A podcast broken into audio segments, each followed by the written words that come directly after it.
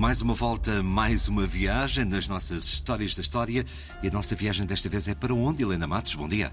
Bem, para já estamos na, no, na zona do, do, Porto Funchal.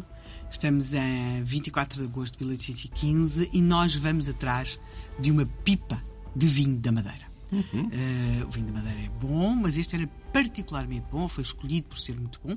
Ele está a ser levado para dentro de uma embarcação.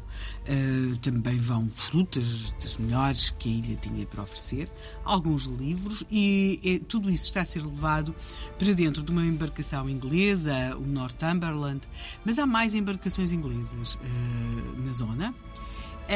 e tudo isto está a ser levado porque dentro do Northumberland está alguém que marcou a vida uh, do continente europeu e não só durante, durante muitos anos. Estamos a falar de Napoleão. Napoleão. Napoleão está naquela que vai ser a sua derradeira viagem, a que o vai levar para o exílio na ilha de Santa Helena.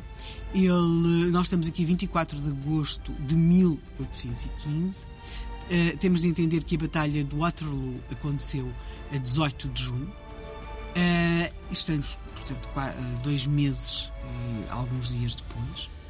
E este homem, e é um pouco isso que vamos seguir esta semana, é o percurso de Napoleão depois desta batalha, da Batalha de Waterloo, e também o percurso desta pipa de vinho da Madeira que o vai acompanhar naqueles que vão ser os seus últimos anos de vida e o seu último destino, que vai ser a ilha de, uh, de Santa Helena.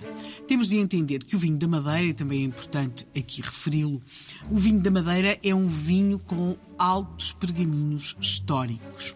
Uh, por razões certamente da sua qualidade, mas também fiscais. Uh, o vinho da Madeira está associado a, a, momentos muito importantes da vida dos Estados Unidos. Aliás, diz-se que, que, foi com o vinho da, da Madeira que os signatários uh, brindaram a quando da, da assinatura da Declaração da Independência dos Estados Unidos, que é também com vinho da Madeira que George Washington vai brindar em alguns momentos uh, determinantes da vida dos Estados Unidos.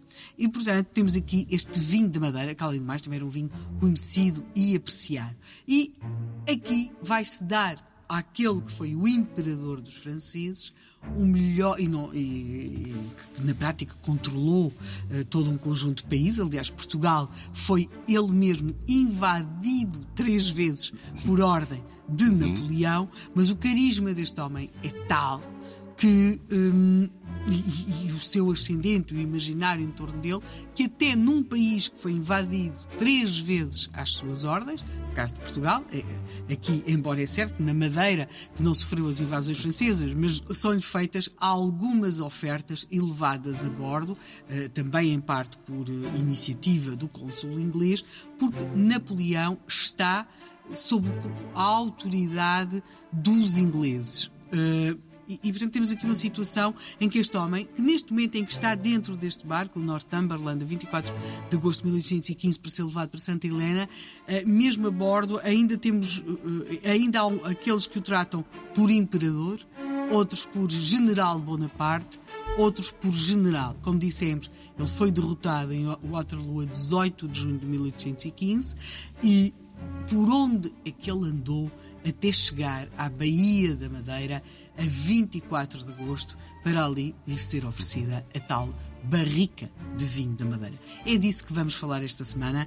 É uma história de vitórias, derrotas, dor, uh, alegria, morte e vinho da Madeira. E continuaremos também a falar muito desse carisma emblemático, não é, desse homem? Fantástico. É uma, é uma coisa verdadeiramente assombrosa.